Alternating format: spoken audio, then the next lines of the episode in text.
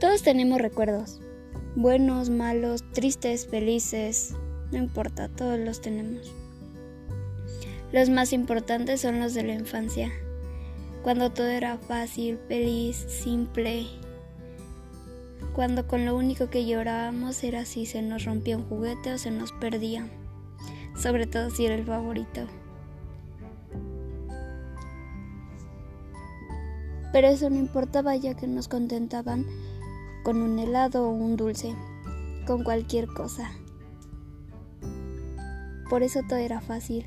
Y en este podcast hablaré con algunos invitados de anécdotas y recuerdos de nuestra infancia. Espero lo disfruten y recuerden con nosotros.